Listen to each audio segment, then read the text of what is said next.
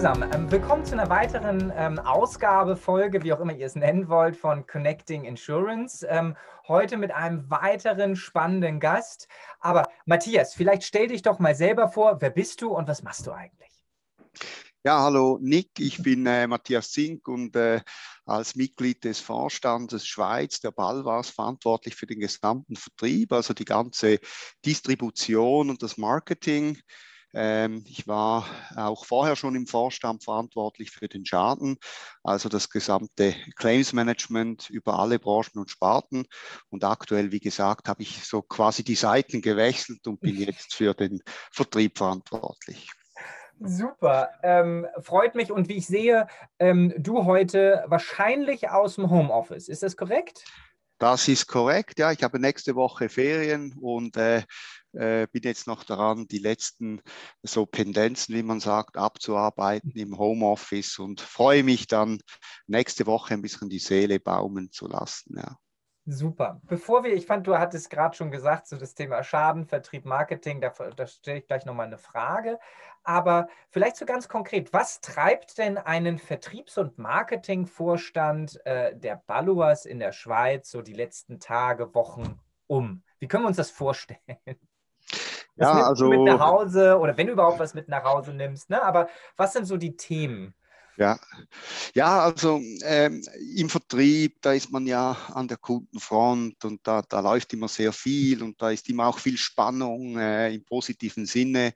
Äh, das heißt, es gibt immer viele operativen Themen und äh, es gibt die Themen äh, über, über äh, Produkte, Marktfähigkeit, äh, äh, dann auch äh, interne Abläufe und äh, also es gibt so diese täglichen operativen Themen, die einen umtreiben, äh, aber es gibt natürlich dann auch die, die übergeordneten und langfristigen Themen, die sehr spannend sind, die strategischen Themen, die Frage zum Beispiel, wie sich das Omnikanalmodell jetzt weiterentwickeln wird, wie sich die Kanäle verschieben am Markt Schweiz, wie sich das Kundenverhalten verändert und was das für uns bedeutet äh, und so weiter. Ja. Und ich glaube, die Kunst äh, in meiner Rolle ist es so ein bisschen diese zwei Dimensionen zwischen den operativen Themen, die, die das Tagesgeschäft bringt, äh, das in Balance zu bringen mit äh, den strategischen Themen. Aber das, also total spannend. Wenn für dich okay da mal vielleicht eine Ebene. Was waren denn so zwei, also was sind denn so operative Themen, ähm, die bei dir auf dem Schreibtisch landen. Vielleicht so zwei, drei Beispiele, einfach, dass wir uns das mal vorstellen können. Wo sagt man, so Leute, da müssen wir jetzt bei Matthias eskalieren oder da müssen wir fragen. Ähm, kannst du da mal ein paar Beispiele nennen? Und dann frage ich mal über die strategischen Themen, weil vielleicht gibt es da ja ein paar Antworten drauf. Genau. Also bei den operativen Themen, die natürlich bei mir auf dem Tisch landen, geht es vor allem um Themen, äh, im Bereich so, sind wir marktfähig oder nicht? Weil das ist ja das große Thema, sind unsere Produkte marktfähig oder nicht? Äh, ich nehme ein Beispiel, Kraftfahrzeug äh, ist ein Produkt, da, das wichtig ist für uns, für die Gesamtberatung, äh, aber immer mehr auch Commodity ist und, und da halt die Frage, okay, wie gehen wir damit um? Ähm, was bieten wir zu welchem Preis an? Was wollen wir, was wollen wir nicht? Was wollen wir über Online-Shiften ganz bewusst und was nicht. Das ist so ein Thema, äh, das dann ganz konkret kommt und da kommen dann ganz konkrete Beispiele und da kommen dann ganz konkrete Vergleiche aus den verschiedenen Regionen, wo man sagt, da sind wir nicht marktfähig, wir bräuchten das und da ist unser Produkt nicht gut genug und die, die äh, Wettbewerber sind da besser. Also das sind so Themen, die, die bei mir äh, auf, dem, auf dem Tisch landen. Ähm, äh, es gibt auch viele natürlich organisatorische Themen dann, ähm, wo es darum geht, äh, Führungskräfte zu rekrutieren, äh, zu schauen, okay, was brauchen die für Skills und so weiter. Das sind auch noch so Themen, die, die kommen. Ne? Das sind eher interne Geschichten.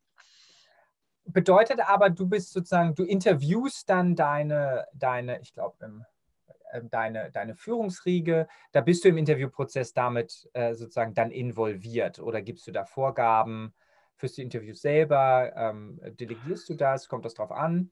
Ja, da, gibt es so zwei Ebenen. Es gibt die Ebene auch der Skills. Äh, was sind so die Skills, wo wir überzeugt sind, dass eine Führungskraft äh, im Vertrieb und im Marketing in der Zukunft äh, abdecken muss. Also welche sind die zukünftigen Fähigkeiten? Das ist eher so der konzeptionelle Teil.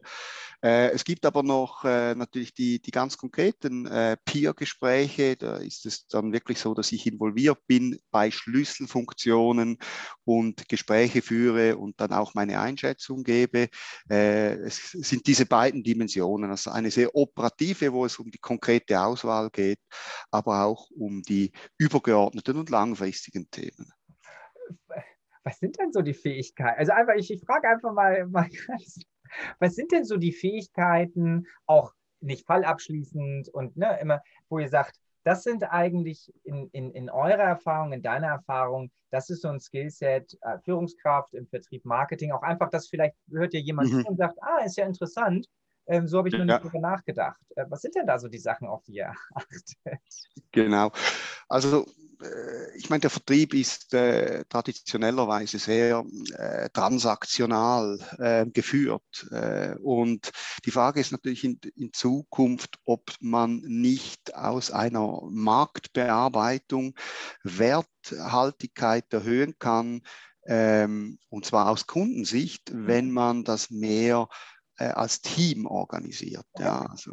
Und wenn man teamorientierte Marktbearbeitung machen möchte, dann äh, sind es natürlich schon andere Fähigkeiten, die auch eine Führungskraft äh, abdecken muss. Dann äh, geht es darum, dass er eben auch coachen kann, dass er eine äh, Multikanal- oder Omnikanal Marktbearbeitung in seiner Region auch orchestrieren kann. Ähm, und das sind dann eher organisatorische ähm, Elemente und Fähigkeiten und nicht nur dieses transaktionale Sales Funnel, wie man das vielleicht äh, traditionellerweise kennt. Ja, also da, da, sehe ich schon, dass es einen, einen Wechsel gibt im Mindset und eine Veränderung gibt und eine Transformation. Spannend, spannend. Ähm Vielleicht noch einmal zu den Strategien. Du hast so mal ganz so im, im also sind ja sehr, ähm, also ich würde sagen, fast Evergreen-Themen. So das Thema Omnikanal, Kanalverschiebung, verändertes Kundenverhalten. Ähm, wie, wo, steht, wo, wo steht ihr denn so Stand jetzt? Wo sagt, wie, wie positioniert ihr, was muss man bei Omnikanal bedenken? Wie seht ihr eine Kanalverschiebung und ähm, was ist da, äh, äh, wer ist überhaupt eurer Kunde, euer Kunde? Mhm. ja, und wie verhalten sie sich? Kannst du da so ein paar Akzente, ähm, ohne jetzt mhm. eure Strategie hier irgendwie, wir wollen ja auch, dass äh, äh die, die Beratung auch weiter ihr Geld verdienen, ja, das ja. ist auch alles okay, wollen ja nichts Geheimes, aber was sind vielleicht so ein paar Brotkrumpen, die du in dieses Gespräch werfen kannst? Ja, ja, also das sagen ja auch alle Studien, dass die Kunden halt äh, immer mehr auch hybrid sind und dass es äh, die Vorstellung oder die Fiktion, dass es einen Kunden gibt, der alles nur online oder alles nur physisch machen möchte, äh, das ist eine Fiktion. Ich glaube, die Kunst wird es wirklich sein, dass man diese Barrieren zwischen den Kanälen eben maximal reduzieren kann. Ähm, und äh, die, die Frage ist natürlich jetzt, äh, wenn man das überhaupt nicht steuert, dann wird das sehr, sehr teuer. Und die, die Kunst, glaube ich, jetzt das am richtigen Ort zu steuern und, ähm, und am richtigen Ort auch die, die verschiedenen Elemente zusammenzuführen. Ähm, woran glauben wir? Also wir, wir glauben zum Beispiel daran, dass in der nächsten strategischen Phase die Bedeutung jetzt der physischen Beratung nicht eklatant abnehmen wird. Also geht es darum, eine starke physische Beratung eben nach wie vor zu haben im beratungsintensiven Geschäft. Ähm, aber die eben bestmöglich zu verknüpfen, auch mit einer sehr attraktiven Online-Reise. Und ähm, und äh, da wird es die Kunst sein, jetzt eben auch äh, beides sehr aktiv zu positionieren, mhm. ähm, weil wir kommen ein bisschen aus der Welt, äh, wo man eher so die, die Sichtweise hatte, ja, wir führen alle Kana Kanäle zusammen und am, am Ende wollen wir äh, Wert schaffen für den Kunden über die physische Beratung. Und der nächste Schritt wird jetzt sein, wir schaffen Wert eigentlich genauso in der Online-Welt. Also es gibt da keine Hierarchie zwischen den Kanälen. Mhm. Ja, und das ist auch vertraglich so abgebildet, ähm, so dass dann wirklich zwei Welten ähm, da sind und der Kunde kann aus, aus den Welten wirklich wählen, was er, was er möchte. Ja. Äh, ja, die Kunst wird natürlich jetzt sein, das äh, umzusetzen ähm, auf Ebene der Entschädigungslogik, auf Ebene der Skills, auf Ebene der Abläufe. Ähm, und ich glaube, dort wird sich dann der Unterschied zeigen und die Gesellschaften werden den Unterschied machen, wie sie das ganz konkret äh, umsetzen können. Und äh, bei der Umsetzung ist natürlich wichtig, dass man die Spannungsfelder, also diese, diese Zielkonflikte irgendwie maximal abbauen kann. Und ich glaube, derjenige, der das am besten kann, der wird auch das Spiel äh, langfristig gewinnen.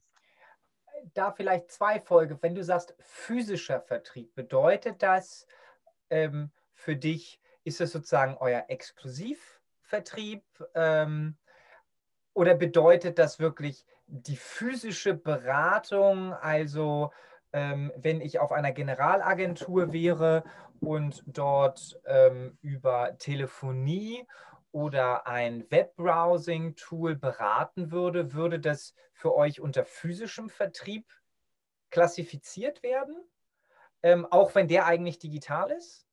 Ja, also ähm, genau. Also äh, es wäre eher so, es, es gibt einen keinen Roboter, es gibt einen Menschen mhm. und äh, der äh, berät und, ähm, äh, und deshalb physisch, aber, aber ja, das kann auch in Abwesenheit sein. Also mhm. ich glaube, dass äh, äh es ist das Persönliche äh, ist das Entscheidende. Und äh, wie man das organisiert, ob telefonisch, ob, ähm, ob äh, im, im, persönlichen Gespräch äh, vor Ort oder auch ähm, über eine Mischform, Stichwort Videoberatung, ist das meiner Sicht alles, alles möglich. Ich glaube, die Frage ist wirklich, wo fragt der Kunde eine Beratung durch einen Menschen nach, mhm. weil er das Bedürfnis hat, hier beraten zu werden und wo ähm, möchte er das gar nicht. Ähm, und und in der Kundenreise das am, am richtigen Ort ähm, zu treffen, das ist, glaube ich, die, die Königsdisziplin dann. Und in der, in der Idealvorstellung kann man sich das ganz plastisch, also nehmen wir mal, ich habe jetzt gerade ähm, von Capgemini, das, das war ganz spannend, also das, was ein Kunde als komplexes Produkt sieht und was ein Versicherer als komplexes Produkt sieht, ist gar nicht immer so das Gleiche. Also das, äh, das war im Prinzip so, dass ähm, fast so eine Hausrat oder eine Gebäudeversicherung hat eine ähnliche Komplexität für den Kunden wie eine Lebens- oder eine Krankenversicherung. Für den Versicherer ist aber ein Riesen, ist ein ganz anderer Unterschied, weil wir sozusagen von der Versicherungstechnik reinkommen und wissen, dass da irgendwie andere Wertversprechen sind. Aber nehmen wir jetzt mal, ich weiß nicht, vielleicht eine Gebäudeversicherung. Ähm, bedeutet das, dass man in so einer Zielvorstellung sagen würde, der Kunde könnte über äh, beispielsweise eure Webseite, ähm, könnte sich denken, könnte sich vielleicht ein Angebot rechnen, könnte dann auch entscheiden, ich möchte selbst abschließen, könnte dann sich überlegen, nee, ich möchte jetzt eine Beratung.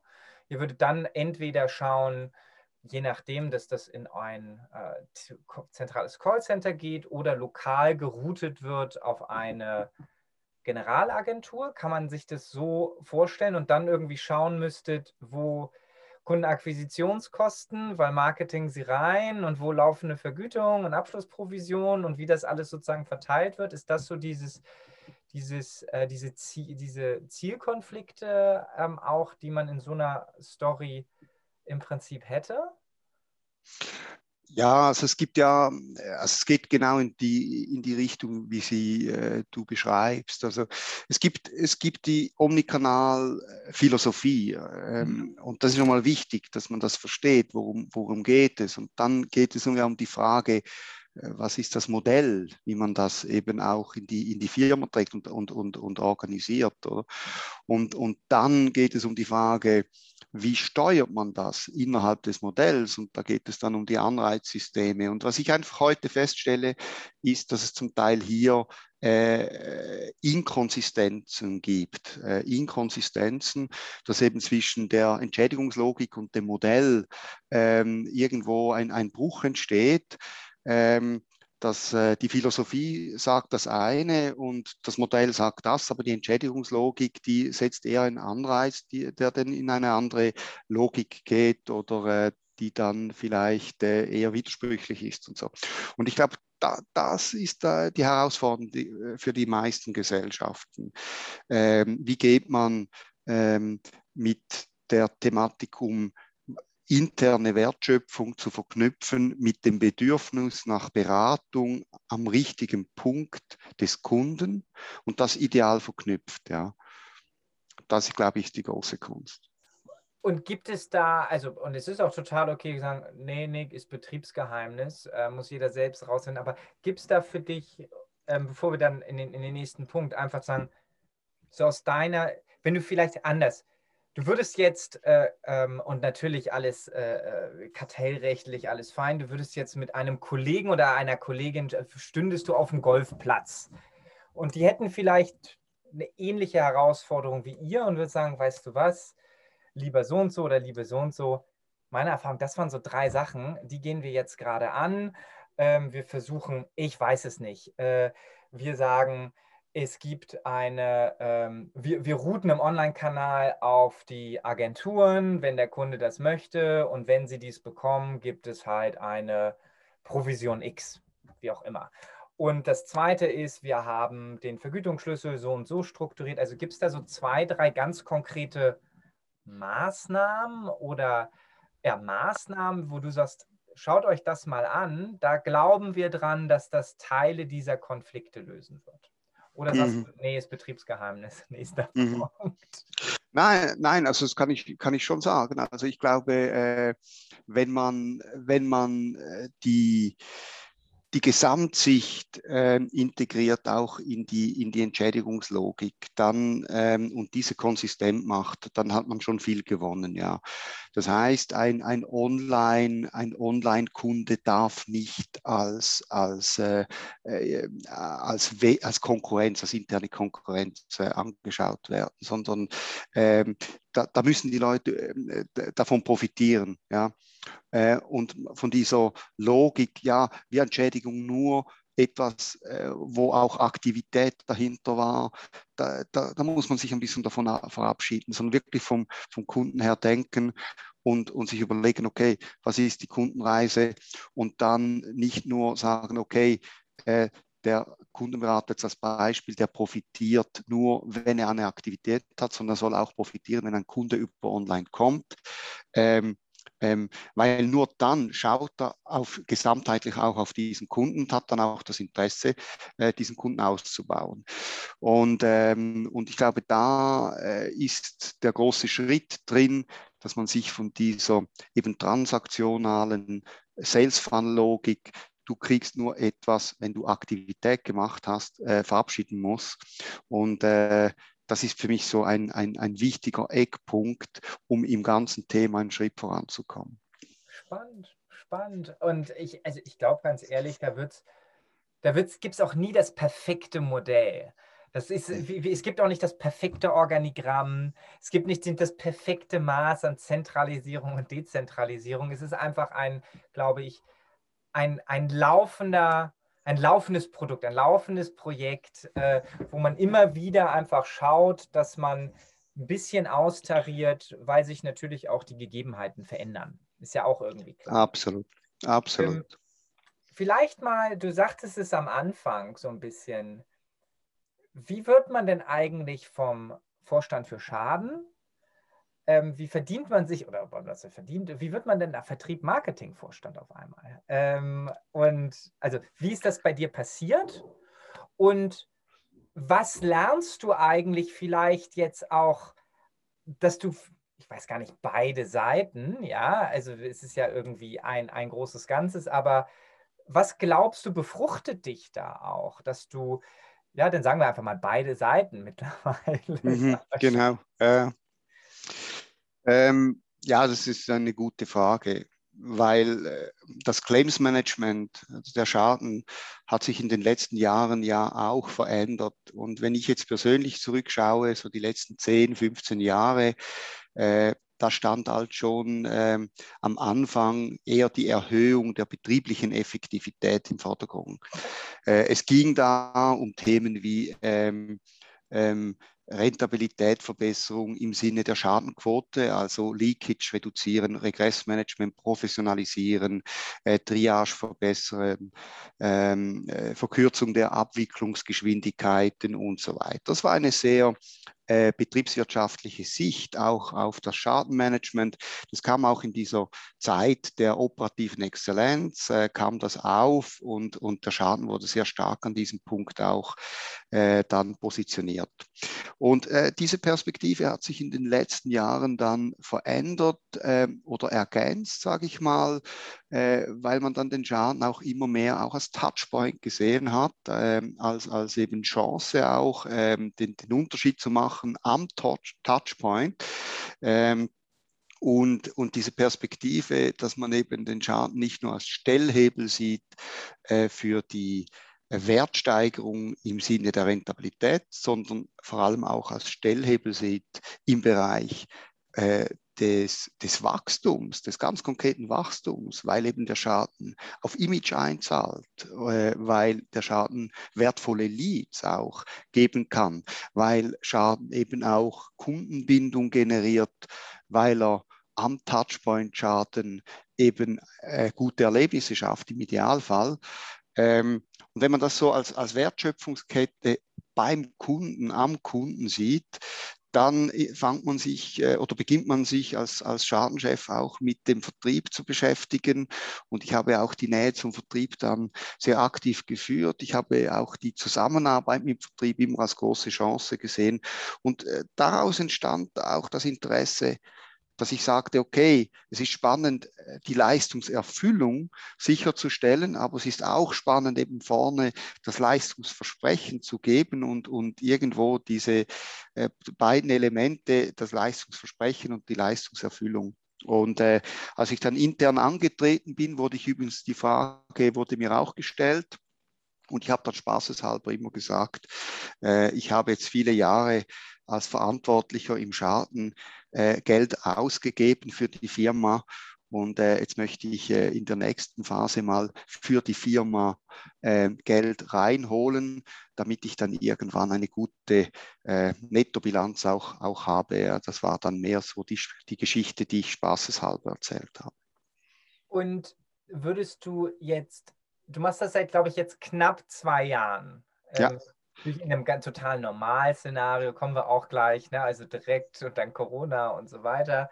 Aber ähm, gibt es so ein paar Themen, wo du, ähm, für, was du für dich jetzt sozusagen nochmal mitgenommen hast, also wo du sagen würdest, schau, wieder vielleicht dieser, der, der, der hypothetische, wir sind jetzt vielleicht beim dritten Loch, ja, ähm, ich bin gar kein Golfspieler, aber mhm. ähm, da einfach zu überlegen, schau, das war eigentlich spannend, ja, das würde ich jetzt mit dem, was ich weiß, vielleicht noch anderen Schadenkollegen mitgeben oder auch anderen ähm, Vertriebskollegen aus der Schadenerfahrung, wo du einfach sagst, das waren so zwei, drei Themen, wo du echt sagst, du, das, das, das macht Sinn, ja. Da haben wir, ähm, das waren gute Maßnahmen, die du einfach jemandem raten würdest, das mal für sich zu evaluieren und dann an seine eigenen ähm, Unternehmensgegebenheiten auch anzupassen, natürlich immer. Hast du da so ein paar, weiß nicht, Quick Wins oder Best Practices?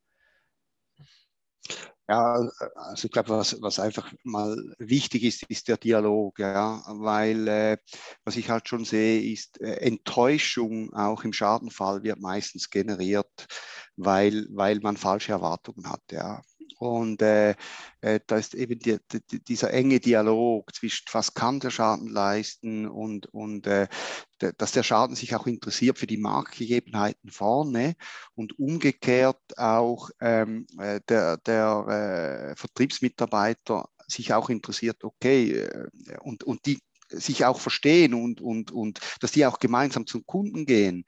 Äh, ich glaube, das ist schon, schon sehr wichtig. Und wenn das wirklich gut zusammenspielt, ist auch eine kulturelle Thematik, dann ähm, kann man einfach äh, äh anders auftreten, eine andere Dienstleistung in Summe erbringen und die Firmen, die hier äh, meistens Probleme haben da, die haben wirklich zwei Parallelwelten. Die haben den Vertrieb und die haben den Schaden und die haben eine Kultur, eben der Nichtkommunikation, weil die auch sich gegenseitig misstrauen. Der, der Schadenmitarbeiter, ähm, der unterstellt faktisch dem Vertriebsmitarbeiter, dass er eigentlich äh, irgendetwas maximieren möchte zu Ungunsten der, der Firma ähm, und, und umgekehrt der unterstellt der Vertriebsmitarbeiter dem Schadenmitarbeiter, dass derjenige einfach die Fälle nicht zahlen möchte, weil er eben äh, sich äh, dafür verantwortlich sieht, möglichst eine hohe Ablehnungsquote zu erfüllen. Und wenn man diese Grundhaltung mal überwinden kann, ähm, dann, dann hat man schon sehr, sehr viel gewonnen, ja.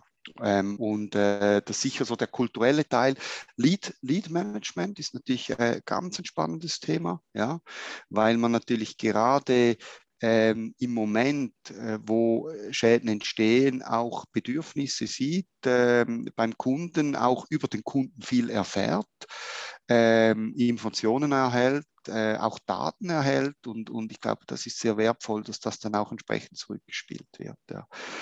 Äh, das sind so zwei Themen, die ich glaube sehr wichtig äh, finde. Also so Dialogkultur und, und, äh, und Lead Management. Würdest du denn, ich finde das Thema Dialog total, total wichtig und ich glaube, da gibt es auch gar nicht so die eine, ähm, da gibt es nicht die eine eierlegende Wollmilchsau. Aber kann man sich das so vorstellen, dass man sagt, okay, es fängt ja immer, also hier in, hier in Norddeutschland sagen wir immer, der, der Fisch stinkt vom Kopf. Und bedeutet das, dass eigentlich der Vorstand ähm, oder die Ressortchefs sich eigentlich austauschen müssen? Also zu sagen, mal einmal im Monat, alle, einmal im Quartal müssten sich eigentlich mal die Vorstände irgendwie austauschen für beide Bereiche und einfach mal verstehen, du, gibt es etwas, was ich für dich tun kann, gibt es etwas, was ich für dich tun kann, einfach, dass dort eine gewisse, ähm, gewisser Austausch ist. Ähm, kann man sich vorstellen, dass vielleicht mal, ich sag mal, bei den Schäden, die äh, ein bisschen kritischer waren, auch in der Regulierung, dass man sowas nimmt ähm, wie so eine Retro und mal die Vertriebsmitarbeiter und einfach mal guck mal, das passiert hier eigentlich. Ähm, also wie, wie, wie setzt man Impulse eines Dialoges, ähm, um das vielleicht so ein bisschen ähm, ins Laufen zu bringen? Oder sagt hm. man einfach, Leute, redet miteinander, setzt ein Projekt. Ja. Also ich glaube schon, es, es braucht Ge Gefäße, es braucht, äh, es braucht Gefäße, wo man das, ähm, so wie du das erwähnt hast, wo man auch eine gewisse Struktur hat, äh, wie man eben auch über Themen spricht. Äh, äh das kann so im Retro-Stil sein. Äh, ähm, was auch etwas ist, was ich glaube, äh, dass einfach wichtig ist, dass eben Schadenorganisation, vor allem in der dezentralen Organisation und äh, die Vertriebsorganisation, dass die sich auch verschmelzen. Also wenn man natürlich die, die, die Schadenkollegen integriert in die Vertriebsstruktur, das heißt nicht personell unterstellt, das wäre wahrscheinlich nicht das Ziel, aber dass man zumindest schaut, dass die ihre, ihre Büros Büros auch äh, an den gleichen Standorte haben und dort dann auch automatisch sich austauschen. Ich glaube, das sind wichtige Punkte. Ja. Also die Verschmelzung, die Gefäße, die man zur Verfügung stellt und wie man das natürlich vorlebt. Das ist das, was du sagst. Das muss oben beginnen ähm, und, ähm, und, und muss dann über alle Stufen auch gehen. Und ähm, äh, es müssen auch Signale kommen, dass man sich eben auch für die andere Welt interessiert. Und die Überzeugung, das muss in der Strategie niedergeschrieben sein, dass man eben Wert schafft über diesen Dialog, weil man eben überzeugt ist, dass dadurch der Kunde ein besseres Erlebnis hat. Ja.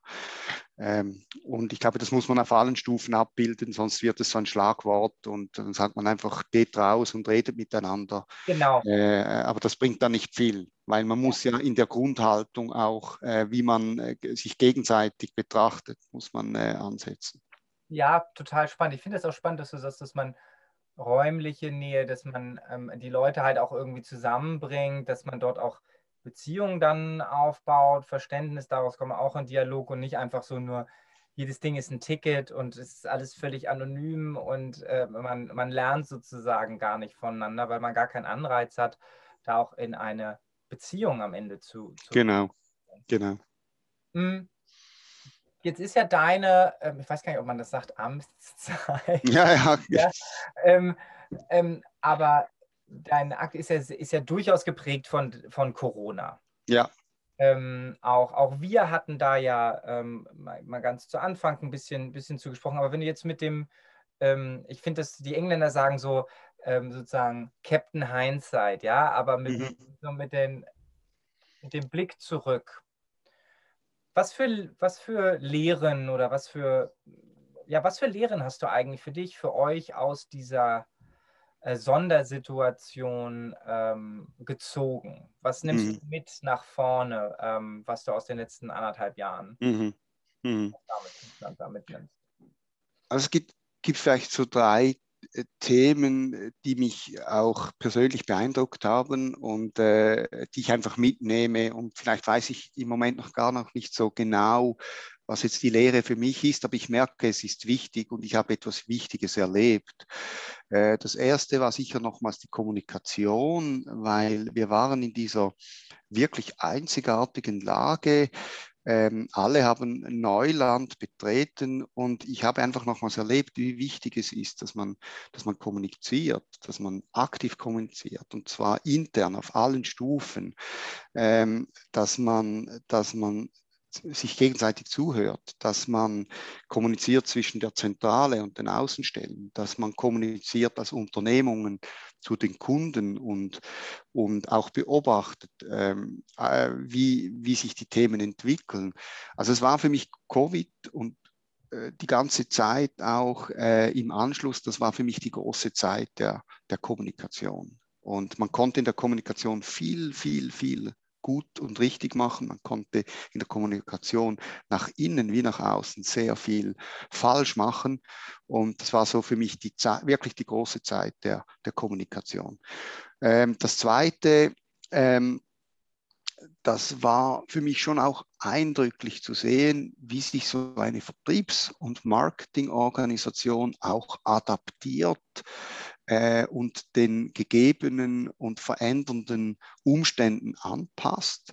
Also es war wirklich eindrücklich, wie, äh, wie eben die Kundenberaterinnen und Kundenberater dann äh, über die Telefonie sich neu organisiert haben, äh, Videoberatung versucht haben, ähm, die Kundenbesuche ähm, verlagert haben auf Räumlichkeiten, wo man die Schutzmaßnahmen einhalten konnte.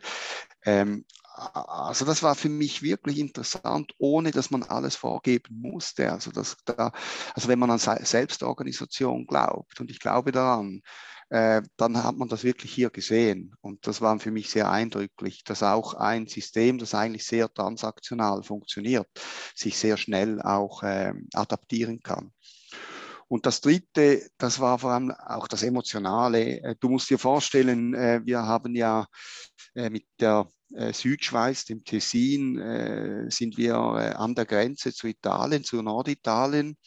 Und im Frühjahr des letzten Jahres äh, da hatte man wirklich eine Extremsituation da. Und da wurden auch Szenen beschrieben, von überfüllten Spitälern, von, äh, von Mitarbeiterinnen und Mitarbeitern, die haben fast täglich äh, von Bekannten erfahren oder auch Kunden, von Kunden erfahren, die gestorben sind oder die Leute äh, oder andere Bekannte verloren haben. Also da gab es einfach viel äh, menschliche Tragödie und äh, das zu erleben, wie auch die Führungskräfte mit dem umgehen müssen, dass sie eben den Geschäftsbetrieb fortführen müssen, aufrechterhalten müssen, aber diese menschlichen Emotionen auch äh, berücksichtigen müssen, das zusammen. Dann, das ist dann wirklich ein gesamtheitliches Denken, ist da gefragt, weil man kann das einfach auch nicht mehr trennen, das, das verschmelzt. Und, äh, das war für, und das lernt man auch nicht in irgendwelchen Führungsseminaren, das muss man wirklich erlebt haben. Und das war für mich sehr eindrücklich, war einmal äh, mit dem zuständigen Vertriebsdirektor dann äh, in Bellinzona, also in der Hauptstadt auch äh, äh des äh, Tessin.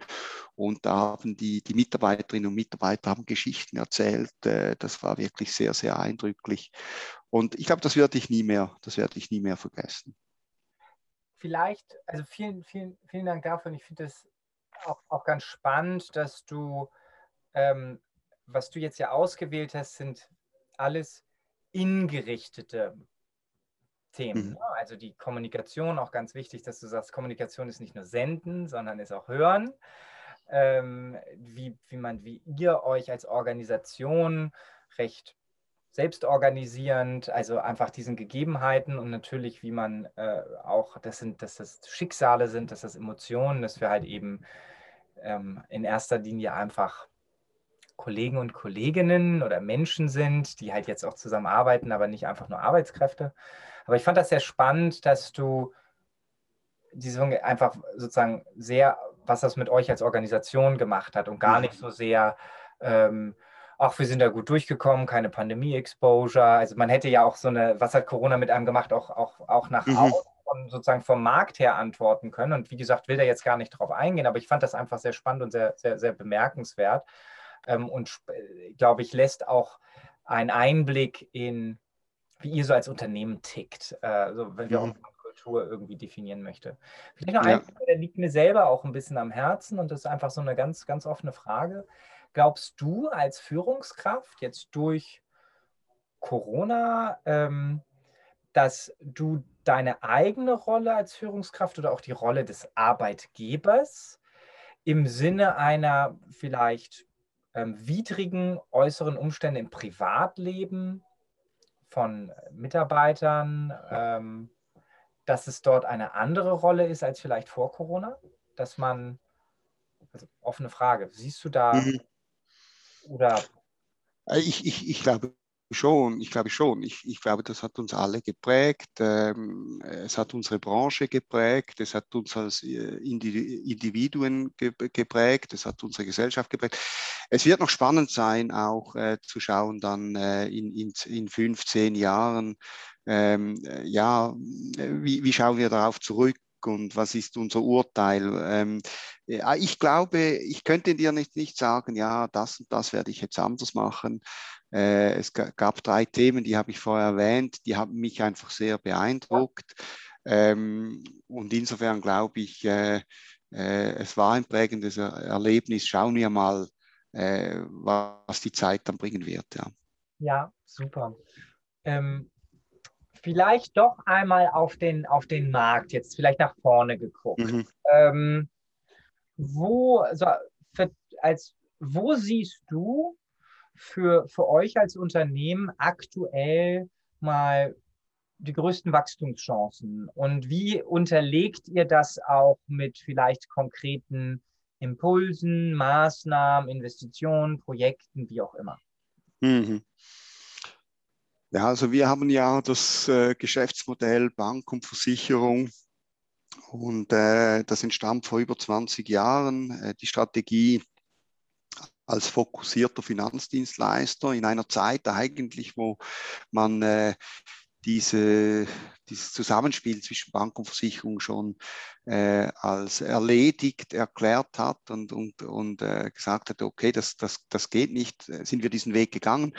Und, und das ist nach wie vor unser Pfad. Ja. Also ich glaube einfach, dass wir, äh, wenn wir hier äh, für den Kunden die, die, die Themen abdecken können aus dem Bereich äh, Vorsorge und Vermögensberatung, weil das sind relevante Themen ähm, und ein breites Spektrum geben können als persönliche Partner für finanzielle Fragen entlang der gesamten Wert Kette. Äh, das ist so äh, der, der Weg, den wir beschreiten, den wir seit 20 Jahren beschreiten und den sehe ich auch in Zukunft als der, der Weg. Und äh, ja, da geht es um Lebensversicherungen, da geht es um, um Bankprodukte, da geht es um, um Hypotheken. Ähm, aber es geht vor allem eben darum, um, um äh, das, das zentrale Kundenbedürfnis äh, in diesen Themen eine, eine Lösung zu haben. Ähm, und die Kunst wird jetzt auch sein, das zu verknüpfen mit den äh, Ökosystemen, vor allem eben mit dem ganzen Home and Living Bereich. Äh, und das bietet sich natürlich an, ja. Also die, die Relevanz für den Kunden beim, beim Wohnen verknüpfen mit äh, den, den Vorsorge- und Vermögensfragestellungen. Äh, und da sehen wir das, das Wachstumsfeld. Ähm, es ist klar, wir bewegen uns äh, in, in, gesättigten Märkten. Das heißt, äh, in gesättigten Märkten geht es wirklich darum, dass man ähm, halt die, die Kundenreisen möglichst geschickt auch organisiert und die Bedürfnisse halt äh, wirklich gut auch trifft äh, entlang dieser Positionierung, die ich, äh, die ich erwähnt habe. Und da könnt, konntet ihr ja, also für diejenigen, die so die, die, die, die Presse in der letzten, ich weiß gar nicht, wann es genau war, so letzte Woche, letzten zwei Wochen, konntet ihr auch gerade in diesem Bereich eine, eine recht schöne ähm, Pressemitteilung sozusagen verkunden. Ich glaube, ihr habt eine Absichtserklärung zusammen mit der UBS, jetzt ja nicht ein ganz kleiner äh, äh, Spieler im, im Schweizer Markt, gerade in diesem Home and Living Bereich, mhm. Vernetzung von, von Bank und kannst du da so ein bisschen berichten, was sich hinter dieser Partnerschaft verbirgt, ähm, was ihr da vorhabt? Ja, also ähm, wie es äh, in den Medien auch äh, war und wie man es aus der Medienmitteilung auch entnehmen konnte, ähm, wir, sind, äh, wir sind daran, jetzt eine Partnerschaft aufzubauen ähm, äh, man muss wissen, wir hatten schon seit vielen Jahren einen guten Kontakt mit UBS. Äh, da gibt es schon äh, verschiedene Kontakte. Ähm, und äh, für uns geht es vor allem bei dieser Partnerschaft darum, auf der einen Seite unser Angebotsspektrum nochmals für unsere Kundinnen und Kunden zu erweitern. Äh, wir haben unsere eigene Bank, ähm, aber äh, es gibt natürlich immer wieder Themenfelder, äh, wo wir ähm, mit unseren eigenen Produkten keine Lösung anbieten können. Und da wollen wir schauen, können wir das über diese Partnerschaft ergänzen. Also es geht um eine Ergänzung. ich nehme dem Bereich Rendite-Liegenschaften sicher ein spannendes Thema, aber auch bei den selbstbewohnten Liegenschaften für äh, Hypotheken äh, das ist sicher der eine Teil. Der andere Teil ist so die Frage auch, okay, wie kann man das sinnvoll dann erweitern, eben im Sinn eines Ökosystems Home and Living? Und äh, äh, ja, das müssen wir jetzt anschauen. Äh, wir, wir sind jetzt momentan daran, äh, ein Pilotprojekt äh, vorzubereiten, das wir, wenn möglich, noch dieses Jahr dann äh, ausrollen wollen, damit wir Erfahrungen sammeln in der Zusammenarbeit. Aber wir erhoffen uns da wirklich viel und die bisherigen Kontakte auch mit UBS waren wirklich sehr gut und ich bin da überzeugt, dass wir da etwas Gutes daraus machen können. Also total, total spannend, weil ich glaube, das ist halt, ähm, ist mal am, am lebenden Beispiel das, was natürlich immer so in den Slides und so, wenn man dann da irgendwie so nach China guckt oder wie auch immer, irgendwie so, so logisch und leicht ähm, anmutet, um einfach das mal für sich durchzuexerzieren. Ne? Also genau. ich dieses Orchester, wo habe ich meine eigenen Produkte, wie kriege ich die an die Touchpoints von wem anderen, wo habe ich vielleicht die Touchpoints, wo kriege ich die Produkte des anderen, wie gehe ich gegebenenfalls auch mit gewissen Kannibalisierungseffekten um, die aber für das größere Ganze relevant sind. Also wie, wie mache ich das, wie offen will ich das Ganze gestalten? Und so weiter und so fort. Also ich glaube, das ist halt ganz spannend und ähm, liefert jetzt halt einfach die Chance, dass wirklich mal an die Rampe zu bringen, zu schauen, was der Kunde eigentlich möchte, wie das, wie das ist. Und ähm, ich glaube, das ist ja das Spannende an der, der aktuellen Zeit, dass wir alle, glaube ich, dieses, dieses Playbook mhm. noch gemeinsam schreiben. Wir haben, glaube ich, alle sehr, sehr viele Ideen. Ich glaube, es gibt auch ganz viele Hypothesen. Ich glaube, die kann man auch sehr, sehr gut ableiten. Aber wie das jetzt genau funktioniert auf den ich sag mal, in dem Schweizer Markt, so wie es auch jetzt ist, oder in einem anderen Markt und in anderen Produkten, ich glaube, das wird, das ist halt ähm, das, das Spannende. Ähm, und ähm, wäre wär auch blöd, wenn alles schon irgendwie ähm, auf ausgetretenen Faden gemacht würde und man nur noch verwalten würde. Ja, und ich finde das ein sehr wichtiger Punkt, den du sagst. Ähm, ich glaube, die Zeit, wo man seine Partnerschaft äh, eingeht und, und von vornherein alles äh, definiert haben möchte, äh, die sind ein bisschen vorbei. Ich glaube, man geht Partnerschaften ein, weil man merkt, da gibt es Anknüpfungspunkte da gibt es eine, da gibt es Punkt-zu-Punkt-Verbindungen, da gibt es eine kulturelle Basis, die stimmt. Äh, da gibt es eine übergeordnete Vision, die, die, die passt zusammen. Und, und dann ähm, geht man eben diesen Weg und schaut, was auch entsteht. Und ich glaube, das ist eine andere Form, wie man herangeht.